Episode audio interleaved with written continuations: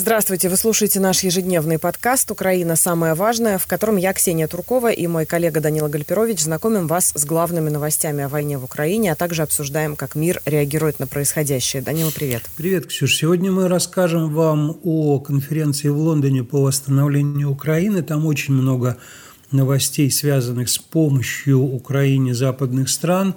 Расскажем также о том, как в Москве и в Киеве видят контрнаступление – Украины для отвоевания ею захваченных Россией территорий.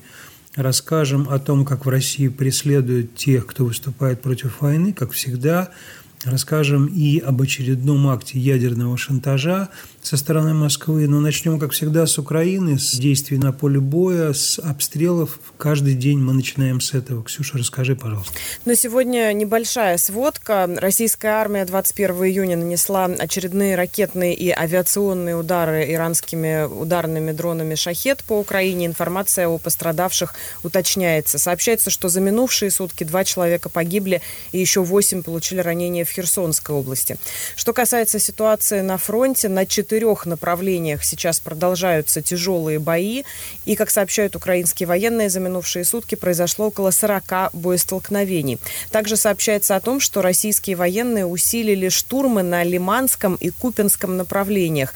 И некоторые военные предполагают, что таким образом россияне хотят оттянуть на этот участок фронта украинские подразделения, которые наступают по флангам на Бахмутском направлении. Впрочем, при этом источники э, издания «Украинская правда», например, утверждают, что тут несколько иная мотивация, потому что, по их данным, россияне наступают на Купинск, чтобы отодвинуть линию фронта от дороги, которая идет через оккупированные населенные пункты и служит для них основной дорогой снабжения. Президент Украины Владимир Зеленский сегодня прокомментировал ход э, контрнаступления и заявил о том, что одна из причин того, что оно медленно продвигается, это то, что очень большие территории заминированы россиянами. Об этом Зеленский заявил в интервью BBC. Некоторые считают, что это голливудский фильм и ожидают результатов уже сейчас. Это не так, сказал он. По его словам, около 200 тысяч квадратных километров украинской территории заминировано. Чего бы не хотели некоторые, включая попытки давления на нас, со всем уважением мы будем продвигаться на поле боя так, как считаем нужным, подчеркнул еще раз украинский президент. И насколько я знаю, Ксюш, там еще затрагивался вопрос о высказываниях Путина, который называл Зеленского позором еврейского народа и так далее. В общем, на что уже многие отреагировали. У тебя есть что сказал Зеленский? Да, его попросили прокомментировать э, это высказывание Путина. Журналист э, задал такой вопрос. В первую очередь э, Зеленский поблагодарил всех за поддержку, которая ему была оказана, моральная поддержка после вот этого высказывания. Но вообще он как-то немножко смешался, потому что действительно, но как можно прокомментировать это заявление? Как как описывают журналисты, он глубоко вздохнул, опустил голову и через несколько секунд сказал, что не совсем уверен, как ответить на этот вопрос. Такое впечатление, что он, Путин, не до конца понимает своих слов. Прошу прощения, но он ведь второй главный антисемит после Гитлера, сказал Зеленский. Но он сказал э, король антисемитизма, даже если дословно. И я продолжу цитату. И это говорит президент. Цивилизованный мир не может так выражаться. Но для меня было важно услышать реакцию мира, и я благодарна благодарен за поддержку. При этом, если продолжать о том, какова ситуация на поле боя, а также о том, что обе страны делают для ну, улучшение своих позиций, что ли, в военном плане.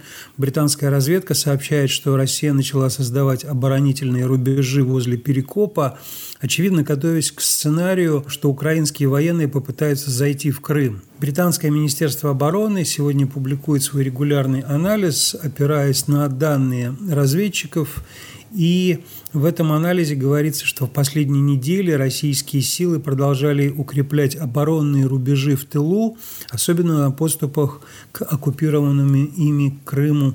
И по поводу Крыма уже много было заявлений. Мы знаем, что все российские официальные лица рассматривают Крым как территорию России, соответственно, удары по Крыму как удары по территории России – грозятся изо всех сил ответить на эти удары. В частности, Мария Захарова, представитель МИД России, сегодня сказала, цитирую, «Наибольшая опасность заключается в том, что в рамках агрессивного курса США и НАТО на нанесение России, как они это формулируют, стратегического поражения, тра-та-та, они продолжают повышать ставки. Очевидно совершенно, что вслед за Сергеем Шойгу, который говорил, что удары ракетами по объявленным России украинским областям будут рассматриваться как прямое вхождение США и Великобритании в конфликт, то же самое повторяет Захарова, нагнетая таким образом вот э, такое запугивание э, основных партнеров Украины по ее противодействию российской агрессии. Но главный эксперт, конечно, по тому, как идут военные действия, теперь сам Путин, по крайней мере, он таким себя представляет. Да, действительно, он начал выполнять работу господина Коношенкова, который всегда эти 16 месяцев рассказывал о каких-то запредельных, заоблачных успехах российской армии. И выдумывал населенные пункты несуществующие. Выдумывал населенные пункты, рассказывал о несуществующих ракетных установках, уничтоженных вчистую и так далее. Потом это делал Шойгу, а теперь это делает Путин, говоря, сейчас цитирую, его надо цитировать, «Наши мужики наколотили 245 танков противника и примерно, примерно 678 бронемашин, то есть, может быть, 678 с половиной или 677 и три четверти, примерно 678 разного типа. Это он сказал после встречи с выпускниками военных вузов. Ну, сказал он о том, что западная техника, как он выразился, горит за милую душу, причем горит, как он говорит, и французская колесная бронетехника, и леопарды. Как я уже сказал, 678 бронемашин разного типа. В общем, выучил он эту цифру, она ему нравится. Это вот он все говорил после встречи с выпускниками военных вузов. А на самой встрече он говорил, что Россия продолжит развитие ядерной триады, цитирую, которая является ключевой гарантией военной безопасности России и глобальной стабильности. Вот это, конечно, сразу меняет тональность его высказывания. Говорит он, что в ближайшее время на боевое дежурство заступят первые пусковые установки комплекса «Сармат» с новой тяжелой ракетой. В общем, он э, говорит также, что Украина несет какие-то страшные запредельные потери, которые на ней скажутся и так далее. Очевидно совершенно, что Кремль, ну, Путин сам создает вот эту вот картину стабильности, спокойствия, отражения украинского наступления. На самом деле мы знаем, что все это не совсем так, мягко говоря. Ну, конечно, слово «наколотили» сразу вызывает ассоциацию с глаголом «намолотили». И в докладах советских деятелей о том, какие надои, там, какой урожай, то есть он в этой стилистике высказывается о войне.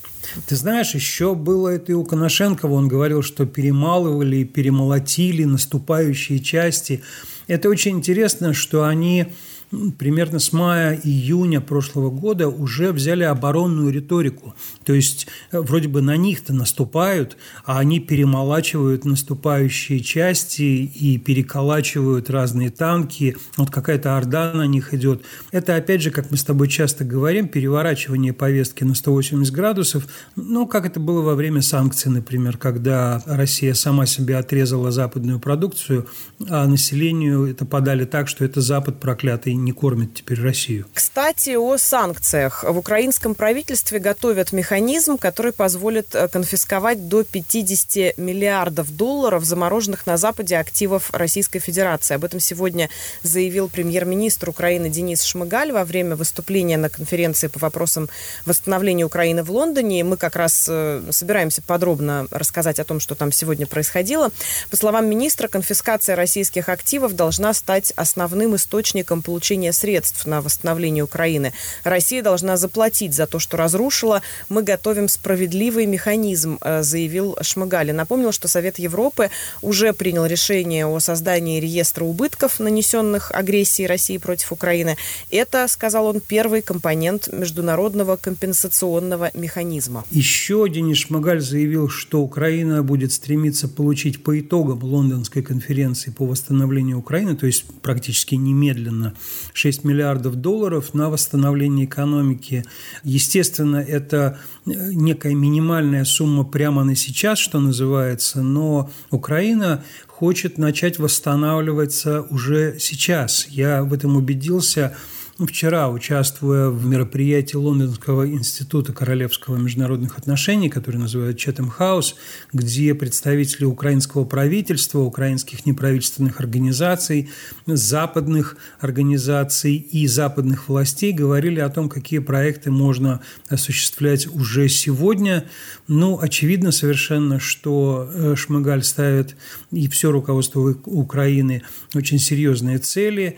Вот он сам говорит об этом. Мы поставили перед собой амбициозную цель заручиться обязательствами по помощи на эту сумму, на 6 миллиардов долларов по результатам конференции. Ну и открывая эту конференцию, премьер Великобритании Риши Сунак э, сказал, что участвующие в ней страны должны нарастить усилия по помощи Украине. Он также затронул и вопрос, который интересует тех, кто хотел бы инвестировать в Украину, то есть вопрос о страховании от войны и от связанных с войной э, ущерба и разрушений, он сказал, что в Лондоне будет проведена специальная конференция по страхованию военных рисков. Но и также Риши Сунак сказал, что Украине будут предоставлены дополнительные гарантии по кредитам на сумму более 3 миллиардов долларов.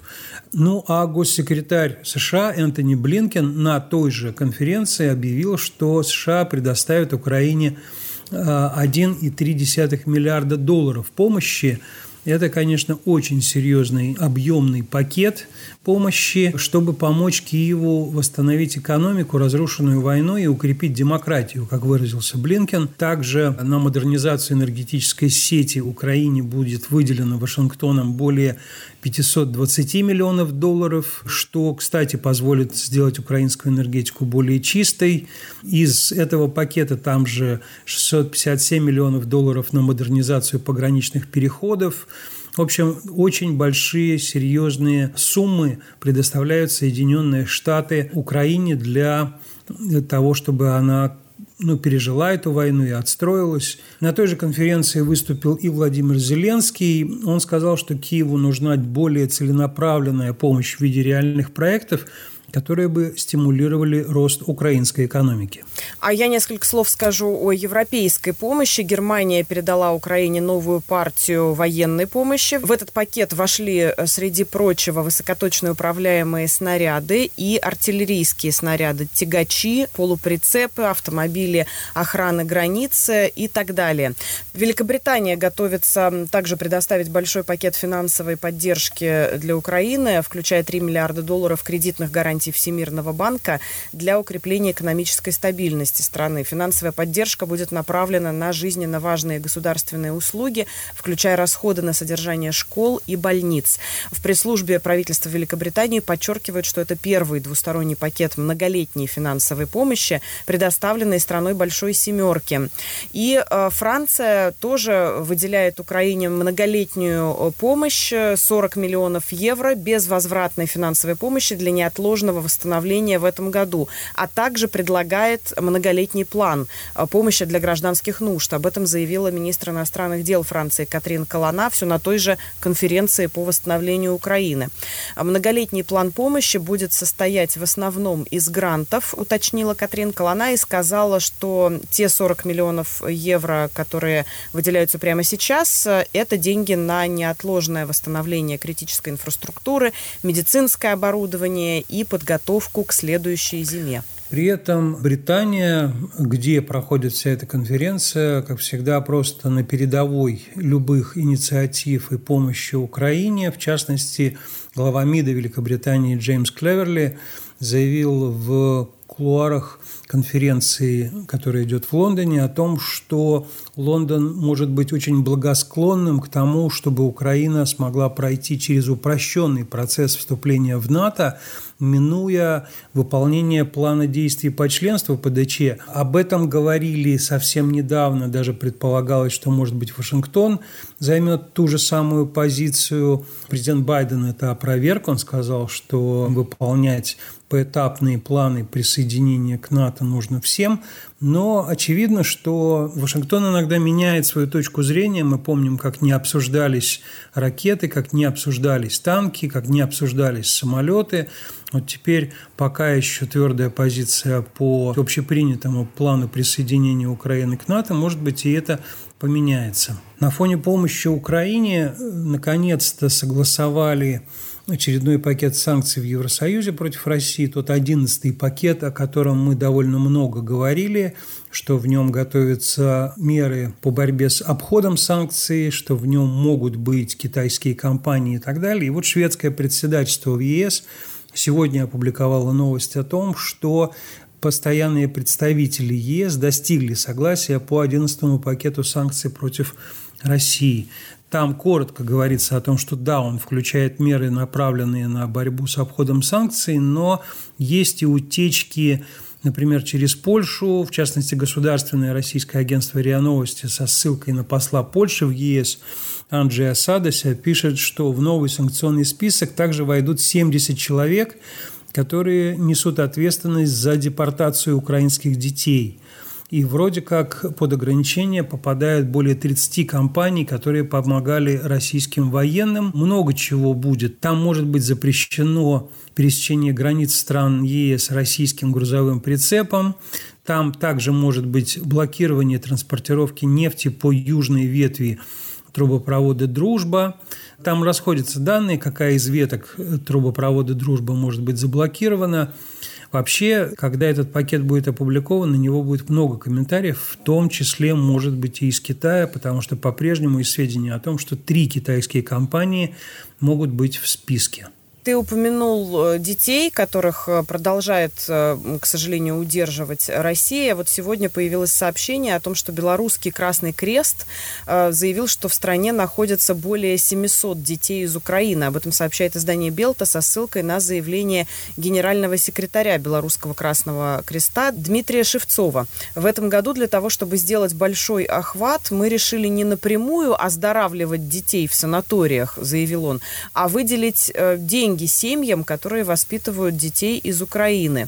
И эту помощь получат более 700 детей. Собственно, из этого сообщения и стало ясно, что в стране сейчас находится более 700 детей из Украины. 20 июня активист из Беларуси сообщал, что Александр Лукашенко дал согласие на организацию так называемого оздоровления детей из пострадавших регионов э, Донбасса в белорусских лагерях и санаториях. Это такая официальная формулировка, ну и вообще термин термин оздоровления. Я напомню, его активно используют именно российские чиновники. Мария Львова-Белова, в отношении которой Международный суд в Гааге выдал ордер на арест именно по поводу а, похищения детей. И они заявляют о том, что а, дети отправляются в Россию на оздоровление. При этом есть многочисленные свидетельства того, что ну, или там никакое оздоровление им не нужно, или их принуждают к этому, и сами дети об этом говорили, что им не оставляли выбора. А, ранее Ранее белорусская оппозиция сообщала, что в Беларусь э, депортировали э, более двух тысяч украинских детей, и по данным активистов белорусских, Лукашенко лично подписывает эти документы. Я здесь немножко вернусь к нашим начальным темам, то есть к тому, как именно может завершиться э, горячая фаза этой войны и активные боевые действия как агрессора Москвы, так и жертвы этой агрессии Киева – только что на сайте «Голос Америки» я опубликовал статью с противоположными мнениями двух довольно серьезных американских политологов Сэмюэла Чарапа и Дэвида Крамера. Они оба в свое время работали в Госдепартаменте США. Чарап сейчас эксперт Rand Corporation, а Дэвид Крамер – директор института Джорджа Буша. Ну вот они говорят совершенно разные. Если Чарап настаивает на том, что надо уже сейчас начинать готовиться к переговорам, потому что, по его мнению, ни одна из сторон не сможет одержать полной победы на поле боя, то Дэвид Крамер говорит, что об этом сейчас в разгар наступления Украины говорить вообще нельзя, потому что это деморализует украинскую сторону. И надо просто помогать Украине всеми возможными средствами. И, кстати, сегодня в Конгрессе США, в Палате представителей как раз обсуждается резолюция, которая призывает немедленно предоставить Киеву ракетные системы АТАК-МС или атакамсы еще их называют. Идет спор о том, как завершать эту войну, чем завершать эту войну. Я думаю, что э, мы будем следить дальше за тем, какие разговоры об этом ведутся в Вашингтоне. Ну а теперь переходим к тому, что происходит э, непосредственно в России, к нашей постоянной рубрике «Кого, где, за что».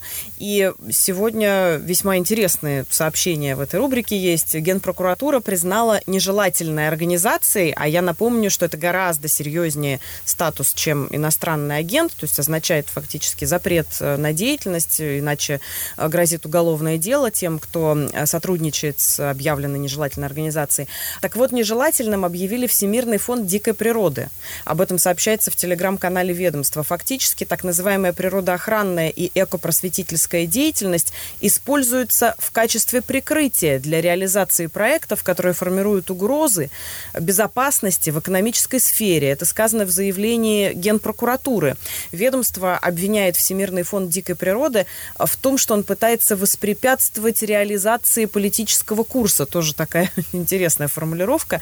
Политического курса по промышленному освоению Арктики. Но вот что интересно, журналисты издания «Проект» сделали факт-чекинг и заметили, что а, Владимир Путин хвалил Всемирный фонд дикой природы именно за исследования по освоению Арктики и за работу в этом регионе.